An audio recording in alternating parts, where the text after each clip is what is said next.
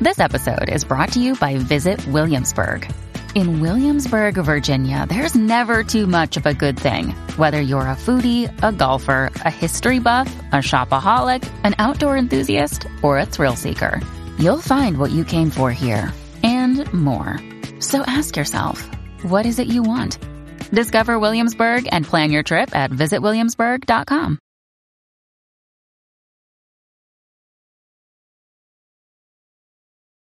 3.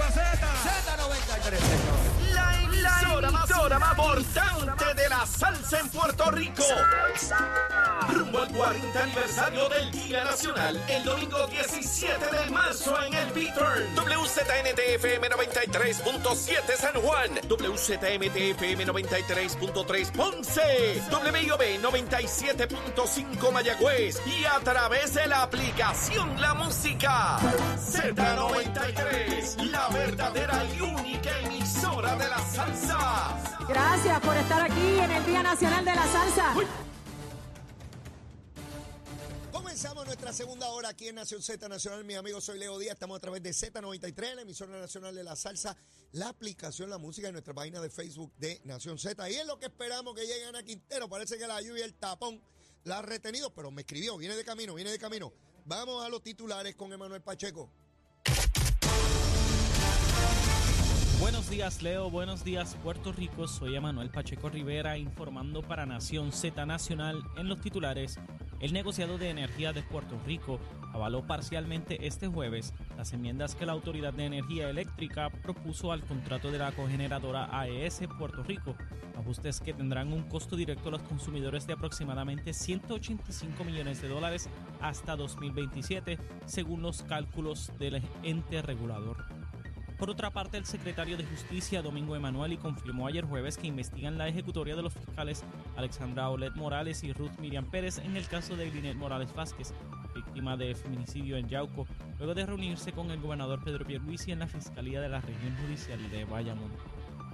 Por último, un grupo de legisladores y postulantes del Partido Popular Democrático presentó ayer jueves una demanda para impugnar precandidaturas y pedir la descalificación de aspirantes del Movimiento Victoria Ciudadana y de Proyecto Dignidad por no someter endosos, aunque enfrentarían primarias de cara a las elecciones generales de noviembre. Hasta aquí los titulares les informó Emanuel Pacheco Rivera. Yo les espero en mi próxima intervención aquí en Nación Z, que usted sintoniza a través de la emisora nacional de la salsa Z93. Leo Díaz. Que venimos bajando, mire, chévere, aceleradamente. Na- Nación Z Nacional por la Z. Y estamos aquí en Nación Z Nacional, mis amigos, soy Leo Díaz. Bueno, en lo que llega Ana Quintero, en el día de ayer se celebró la vista judicial con relación al alcalde de Ponce. Eh, en ese momento los abogados de defensa del alcalde solicitaron la inhibición del juez que ve el caso, alegando que el juez había sido recomendado por eh, eh, el candidato del PNP a la alcaldía de Ponce y que eso representaba un conflicto de interés. Ante esa realidad, la juez administradora de la región realizó una vista y en su momento determinará si el juez se debe inhibir o no. Lo cierto es que estableció la, unas fechas para en marzo para ver la vista. Obviamente los, los abogados y la defensa tienen derecho a hacer los planteamientos que correspondan, ¿verdad? Ya veremos si se inhibe o no el juez. Eso yo no tengo manera de saberlo. Y si eso constituye o no es un conflicto, eso lo determina la rama judicial. Lo que sí yo sé políticamente, yo le voy a hablar del aspecto político, no jurídico, eso lo adjudican los tribunales. Yo no tengo manera de anticipar qué va a pasar. Es un Manuel, es un Manuel, papito, te escuché esta mañana también deseándole éxito a nuestros queridos hermanos, Saudi, Eddie y Jorge. Jesús Manuel, el acuerdo que firmó el alcalde de Ponce establece, lo dijo Toñito Cruz, que si la vista determinaba causa en vista preliminar, tenía que renunciar, o si la vista no se celebraba antes del 28 de febrero, también tenía que renunciar. Jesús Manuel, el alcalde te quiere coger de tontejo, te lo advertí hace varias semanas, te lo advertí. te quiere coger de tontejo, quiere que pase la fecha y quedarse como alcalde, aunque sea suspendido, porque quiere correr otra vez, el único candidato. Tienes que obligarlo a que cumpla con el compromiso expuesto y firmado en ese documento, que no hemos visto el documento ahí. Ellos dicen que hay un documento firmado. Yo espero que le hayan cogido la firma al alcalde y no a cuatro alicates que él tenga allí, ¿verdad? Jesús Manuel te quiere coger de tontejo. Le interesa más su caso judicial y su poder político que el partido. Este es igualito a Aníbal Acevedo Vilá, que se llevó al Partido Popular de frente con tal de bregar con su caso criminal. Es lo mismo. Años después se repite la misma gusanga. Un pájaro en un partido que prefiere llevarse a su partido de frente con tal de atender su caso judicial criminal. Porque esto no es un caso civil, esto es criminal de delitos graves de corrupción. ¿Ve?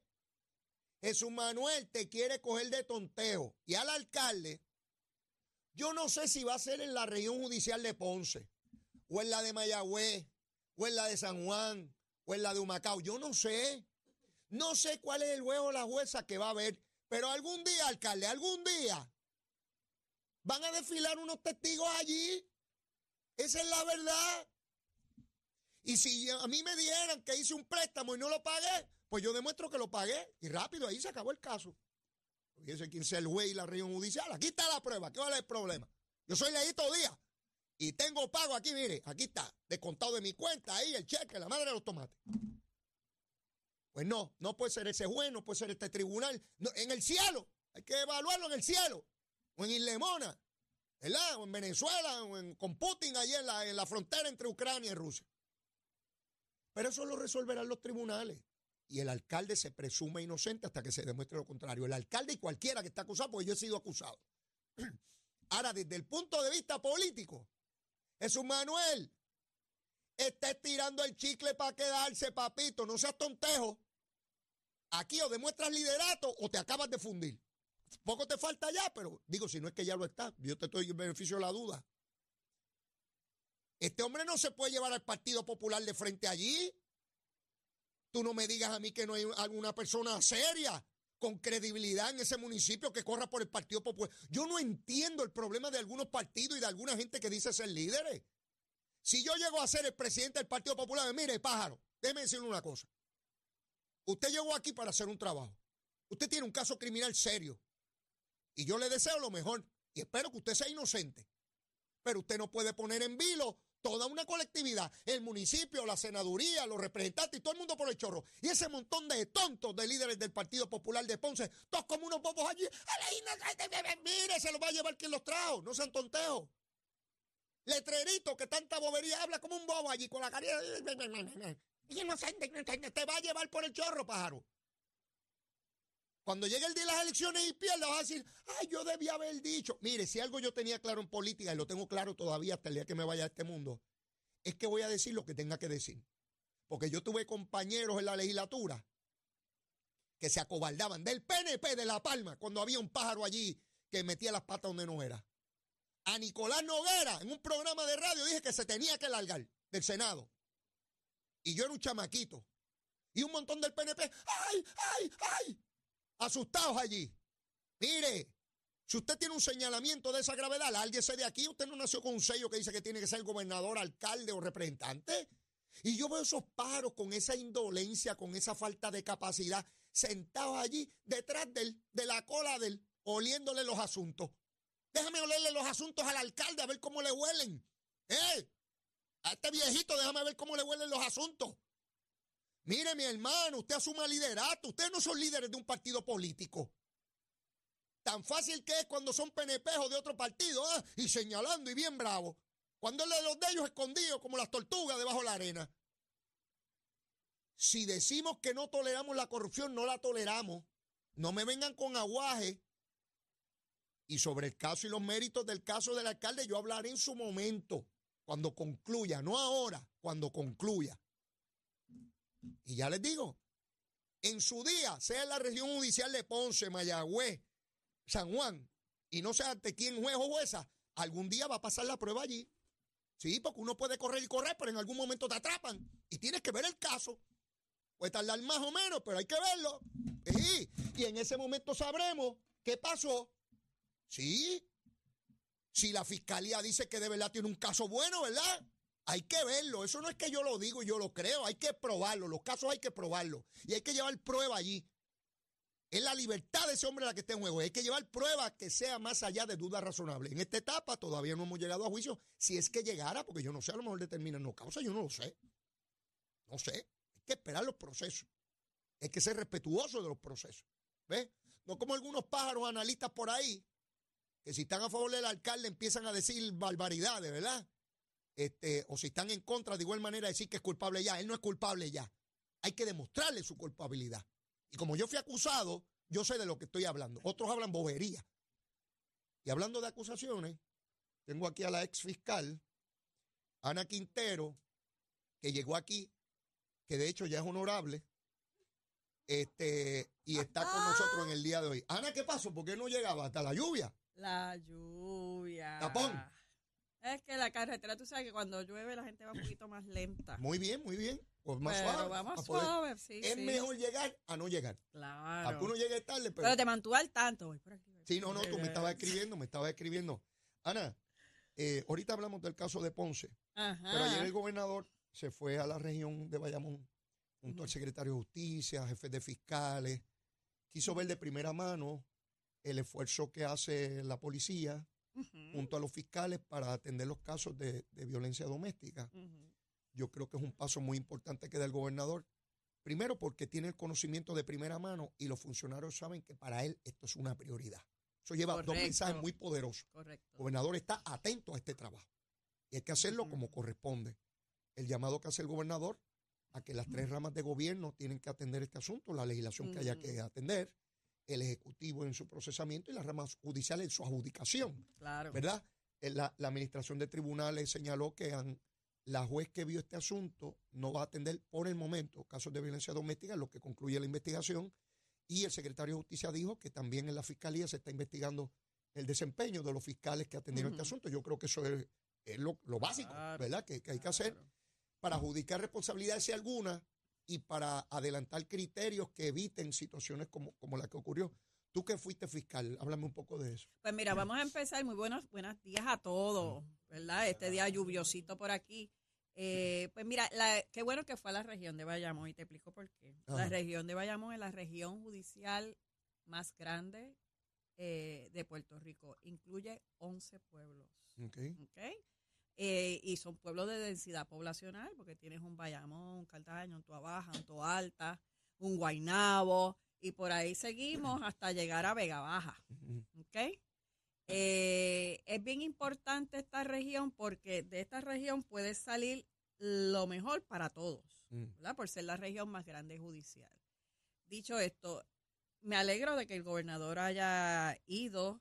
Él conoce la región, ¿verdad? Cuando fue secretario de justicia, pero ya han pasado ya sobre veintitantos años ¿Ha llovido algo? ha llovido un poquito, Sí, ha poquito, ¿verdad? Y, y todo ha cambiado. Eh, yo he trabajado en la región de Bayamón, tanto como procuradora como fiscal, eh, y es una región compleja, es una región que, que hay de todo, hay de todo, es una cosa compleja. Además que en Bayamón, para, para otro lado también, está la población correccional más grande también. También. Que Bayamón en área así legal, criminal, es la más grande también en términos de los aparatos administrativos del gobierno. la composición demográfica, sectores Sí. altamente eh, densos poblacionalmente, urbanos, y sectores eh, agrícolas y rurales también. Todo, tiene de todo. Así que es una buena región, es una región que trabaja muy bien, por lo menos cuando yo estuve, eh, trabaja excelente bien a nivel eh, de los componentes criminales, ya sea el área de familia, el área de menores y el área de adultos en términos de fiscalía, ¿verdad? A, a nivel criminal. El palpar, el ver el day to day de cómo se encuentran las situaciones, ¿verdad? Hay muchos cuarteles de la policía que hay que mejorar. Hay mucho, hay- se está mucho adiestramiento.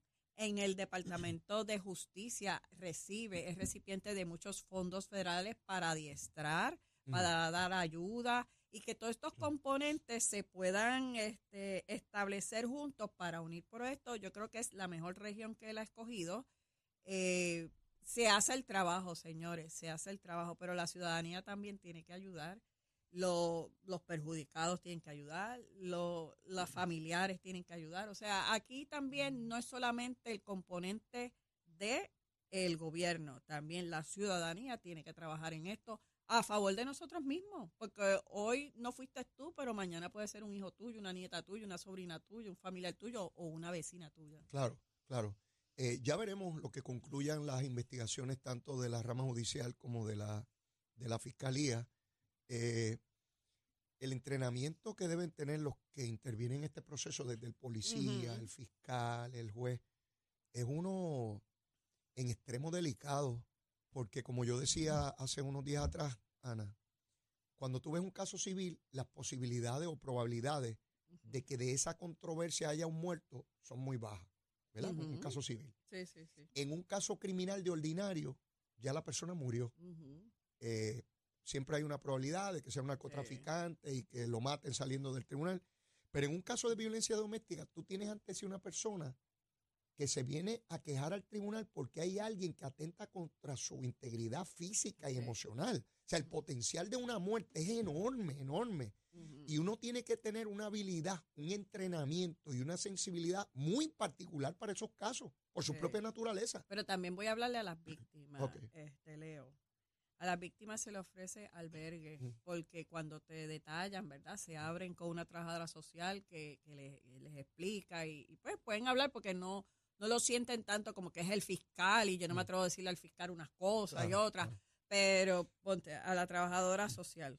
Porque hay muchas mujeres que van sabiendo que son víctimas, pero al tener el síndrome de la mujer maltratada que, que todo el mundo habla, miren, eso no es fácil borrarlo de un día para otro. Y para ellas a veces contarlo, a veces tú tienes que preguntarle y seguirle preguntando, mira, te hizo esto, te hizo esto otro, ha pasado esto, y son tímidas al contestarlo, pues porque tienen un problema psicológico por, esa opresión que, que, tiene. Si, un, si una eh, trabajadora social recomienda de que se vaya a un albergue, porque para recibir servicio y para su seguridad, háganlo. Muchas dicen, no, porque entonces no tengo para pagar la casa, esto, pero ¿qué vale más? ¿La vida o el alquiler. Eh, eh, esto. Yo sé que muchas dicen que no tienen con quién dejar los hijos. Sí, es bien duro, pues, bien es difícil. bien duro. Aquí existe un albergue para, para testigos, se le dan ayuda, se le dan todo. O sea, tienen que entender esto. O sea, la vida vale más que el alquiler, que muchas un cosas. Tema que eh, Zulma, mi esposa, como fiscal a través de los años, en distintas instancias, ya sea una una mujer que llega como testigo o como víctima de la naturaleza que sea, no es lo mismo a que lo entreviste un fiscal varón a una fiscal, a una mujer. Hay mucha mayor confianza, mucha apertura, porque en ciertas circunstancias una mujer no le va a decir a un hombre ciertas cosas que le ocurrieron. Muy duro, demasiado duro. Entonces, es mucho más fácil una mujer comunicarse con otra mujer, particularmente con los casos de violencia doméstica, ¿verdad? Eh, y, no tiene que ser caso de violencia doméstica. Ella me ha planteado, mira, en casos criminales de otra naturaleza, eh, yo he tenido compañeros varones que, yo le digo, permíteme, permítame hablar con ella yo. Y entonces la persona se abre en el proceso. Primero para entenderlo, para tomar confianza, que esa fiscal le explica, mira, esto es de esta manera, esto lo otro, ¿ves? Y, te pregunto si esa fue tu experiencia también. Sí, lo es, lo es. Y entonces, mira, hay que, hay que ser empático también con las circunstancias. Tal vez por estas mentalidades machistas que nos inculcan a las mujeres. Fíjate lo que estoy diciendo. Sí, sí, sí. Porque el machismo, todo el mundo cree que el machismo es el hombre. Que por eso me gusta que lo digas tú, porque si lo digo yo, yo soy un macharrán. Pero, está diciendo una mujer que fue fiscal y procuradora. Y, pero el machismo redunda más en las mujeres que en los hombres. Es una cosa increíble. ¿Cómo? Explícate. Pues porque, porque eh, nosotras fuimos criadas, y digo nosotras por, por mi edad y, por, por las circunstancias sociales que hubo cuando nosotras nos criamos. Eh, y eso se sigue, tú lo ves repercutiendo. Y mira que están encima de uno. Mira, es que cuando tú te casas o cuando tú vives con alguien, él es tu marido, tienes que respetarlo, tienes que hacer esto, no le alce la voz. Oye, en esa época era así, este, dale la vuelta, Acuérdate que el matrimonio es para toda vida y aún y aunque no se casan ahora, pues esa relación tú tienes que mantenerla porque también les recalcan lamentablemente a muchas mujeres la dependencia económica de esa persona. Acuérdate que él cobra más que tú. Acuérdate que él te ayuda en esto. Acuérdate que esto, lo otro. Y aunque sea mínimo lo que dé, y tú digas, pero si es un vago, lo que me da son 10 pesos. Ah, pero te da 10 pesos para la gasolina, porque si no los tuviera, tú sabes, te hubiese quedado sin gasolina. O sea, esa mentalidad todavía fluye en, en nuestra sociedad y no importa la estrata social, fluye. Sí, sí. Fluye. En vez de decirle, mira, tú luchas para adelante, tú ten lo tuyo, brega lo tuyo, no. Y eso es lo que le hace temor a la mujer que cuando pasa una situación de esta, no lo denuncie. Si lo denuncia, lo perdona. Eh, Tú ves que hoy le pusieron la orden de protección y mañana se la quitaron, o el tipo volvió a vivir y ella lo dejó ahí. Sí. ¿Sabes? Pasa muchas circunstancias. ¿Que hay casos y hay casos? Sí, señores, pasan casos de que se tomaron todas las medidas y pues pasó, pero son los menos. Pero cuando tú vienes a profundizar de todo esto, hay, hay un desliz en un momento dado, hay un desliz que lamentablemente termina en esta tragedia. Eso es lo que tenemos que evitar, pero la, la educación empieza en nuestra casa. Quiero, quiero cambiar de tema. Ayer Ujú. nuevamente sobró una de estas embarcaciones con hermanos dominicanos que vienen ilegalmente a buscar oportunidades a Puerto Rico. Y pensé mucho en un tema que he tratado de incluir en estos días y no, no he podido. Toda esta discusión en los Estados Unidos que se ha polarizado y politizado sobre la inmigración, que no es un problema de ahora, tiene ya bastante tiempo, eh, pero veo cómo se utiliza políticamente como balón político las leyes de inmigración en los Estados Unidos eh, y, y la llegada de los hermanos dominicanos aquí es porque somos territorio de los Estados Unidos y la posibilidad de llegar no solamente aquí, sino poder trasladarse incluso a, a cualquiera de los 50 estados. Ver esas oleadas inmensas, inmensas de ciudadanos particularmente centroamericanos tratando de cruzar la frontera sur de los Estados Unidos, eh, el gobernador de Texas y ahora se une el gobernador de la Florida a enviarle gente de la Guardia Nacional para evitar la, la- la entrada. Y uno se tiene que preguntar qué hay en los Estados Unidos que la gente quiere ir para allá, porque a mí me dijeron unos grupos aquí que son los yanquis que son malos y que destruyen a la gente. Me pregunto cuál es el principal problema. Bueno, pues el principal problema es que en sus países de origen hay básicamente no gobierno, no hay institucionalidad. La pobreza es abyecta, este, porque una cosa es pobreza y otra cosa es miseria.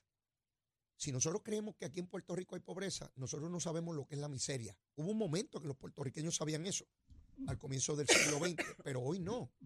La gente viviendo en lugares que el piso es de tierra, que no hay empleo, que no hay electricidad, no que, no que se corta la electricidad, que no hay, que no hay, eh, que no hay posibilidades de educación. Este, eh, eh, en muchos de estos países centroamericanos.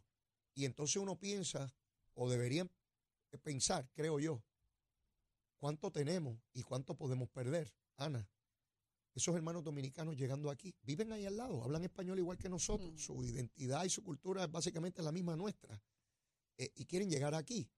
Los centroamericanos hablan español igual que nosotros y tienen que arriesgar sus hijos cruzando un río, narcotraficantes, vendiendo sus cuerpos con la droga, el tráfico, eh, trata humana. En fin, Ana, ¿cuánto tenemos los puertorriqueños y cuánto estamos dispuestos a arriesgar? Así es, Leo. Y, y nosotros somos bendecidos. Independientemente ahora mismo nuestro nuestra circunstancia, este, ¿verdad? Como, como isla, ¿verdad? Que somos una colonia, dicen muchos, un Estado libre asociado, dicen otros. Eh, de verdad que nosotros estamos bendecidos. Y es lo que tú dices, ir allá no es a, lo- a los resorts, que todo incluido, que mira, esta gente está bien y te encierras cuatro días ahí, eso es de maravilla. Cuando tú sales de ese resort, a pocas cuadras, tú ves lo que tú acabas de describir. ¿Qué pasa en esos en de esto? Pues miren, son los gobiernos. Los gobiernos se nutren de todo, se quedan con todos esos lujos y cuando no lo llevan de tour, le, ponen los sitios de lujo, pero no le ponen los sitios que verdaderamente que es tres cuartas partes o más de ese país que vive en la pobreza, que no tienen ni para comer, que no tienen ni para calzar, ni tener ropa a duras penas. Eh, Estados Unidos, pues siempre se ha visto como una nación, ¿verdad? En el hemisferio occidental, poderosa, una, una nación que da oportunidades, independiente quien tú seas, te da oportunidades. ¿Por qué? Porque es un país que se hizo a base de qué? De inmigrantes europeos. Igual que aquí, inmigrantes también. Así que tenemos que ver todos esos que hablan de la independencia, todos esos que hablan de que Puerto Rico vean eso bien. Yo escucho los que dicen, ah, el mantengo americano, el mantengo. Quítalo. Yo me, yo me pregunto si vamos a cualquier país de estos centroamericanos o caribeños y le decimos a la gente que vive en casitas o en chozas, que el piso es de tierra, que no tienen luz, agua potable, no pueden abrir un grifo, tienen que ir a un río, a una quebrada. Yo. O una pluma, o una llave comunitaria. comunitaria. Ir allí y decirle, mira, allá donde yo vivo, en Puerto Rico, el gobierno federal envía un montón de chavos y tú con un, un plastiquito, es una tarjeta plástica, no es dinero. tú vas a los sitios y compran porque todos los meses te envían una cantidad de, cantidad de dinero para que comas. Y también hay otra tarjetita que es con dinero federal, que tú vas a un médico, al hospital que tú quieras, y te tienen que atender y te tienen que dar medicina.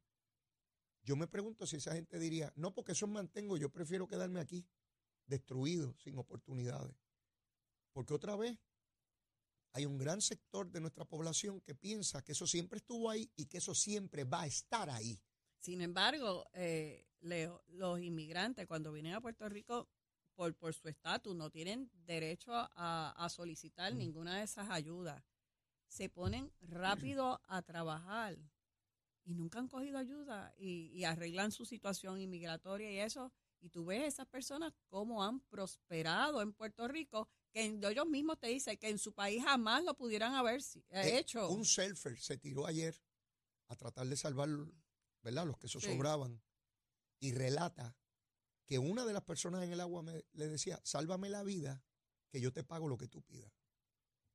Que nunca ningún puertorriqueño esté en esa situación. Pedirle a alguien en el medio del mar, sálvame la vida, que yo te pago lo que sea. Si, si tengo que ser esclavo tuyo, lo soy, pero no me dejes morir, en otras palabras. Es, es demasiado duro. Y eso vive en esos pueblos. Y a veces no queremos tener conciencia de eso y aquí hay sectores ideológicos que nos plantean que ellos los van a resolver todo, que nadie allá lo ha podido resolver, pero ellos son magos. Ahora, ahora te pregunto, todo el mundo vio esas imágenes y estas personas, como tú dices, que, que no, los americanos no, ¿cuántos fueron allá y dijeron, no, dámelo, que yo los voy a, yo los voy a adoptar, voy a tener casa para adoptarlo? ¿Cuántos? No, todo es triste y lamentable, porque aquí yo escucho a todo el mundo, ay, es que es triste y lamentable. Desde la comodidad de su casa. Sí, triste y lamentable. Y con eso ya curé todo y sigo para adelante porque es triste y lamentable. Y, triste, y hasta los políticos, ay, es que es triste y lamentable. Las dos palabras juntas, triste y lamentable. Tenemos que ir a una pausa, eh, Ana, pero como siempre, hoy está lloviendo. Yo quiero ver si ese menú guarda relación con la temperatura y con los aguaceritos que están cayendo. ¿Dónde va a ser eso, Achero? Aquí, en Z93. Llévatela, Achero. Buenos días Puerto Rico, soy Manuel Pacheco Rivera con el informe sobre el tránsito. A esta hora de la mañana ya ha comenzado a reducir el tapón en algunas de las carreteras principales del área metropolitana, sin embargo la autopista José de Diego aún se mantiene congestionada desde el área de Bucanán hasta la salida del Expreso Las Américas en Rey, así como la carretera número 2 en el cruce de la Virgencita y en Candelaria en Toa Baja y más adelante entre Santa Rosa y Caparra. También la 165 entre Cataño y Guaynabo en la intersección con la PR22, así como la PR5, la 167 y la 199 en Bayamón y la 176, 177 y 199 en Cupey, además de la autopista Luisa Ferré entre Montiedra y la zona del Centro Médico en Río Piedras y más al sur en Caguas y también la 30 desde la colindancia de Junco Sigurabo hasta la intersección con la 52 y la número 1. Hasta aquí el tránsito, ahora pasamos al informe del tiempo. Para hoy viernes 2 de febrero, el Servicio Nacional de Meteorología pronostica otro día parcialmente nublado, lluvioso y húmedo para todo Puerto Rico, con aguaceros a través de toda la isla durante todo el día, excepto el oeste y el noroeste, donde se espera un día parcialmente soleado, aunque no se descartan chubascos pasajeros. Los vientos se tornan del norte a noroeste con velocidades de 5 a 10 millas por hora y algunas ráfagas de sobre 20 millas por hora, mientras que las temperaturas máximas estarán en los medios altos 80 grados para todo Puerto Rico. Hasta aquí el tiempo les informó Emanuel Pacheco Rivera. Yo les espero en mi próxima intervención aquí en Nación Z Nacional, que usted sintoniza a través de la emisora nacional de la salsa Z93.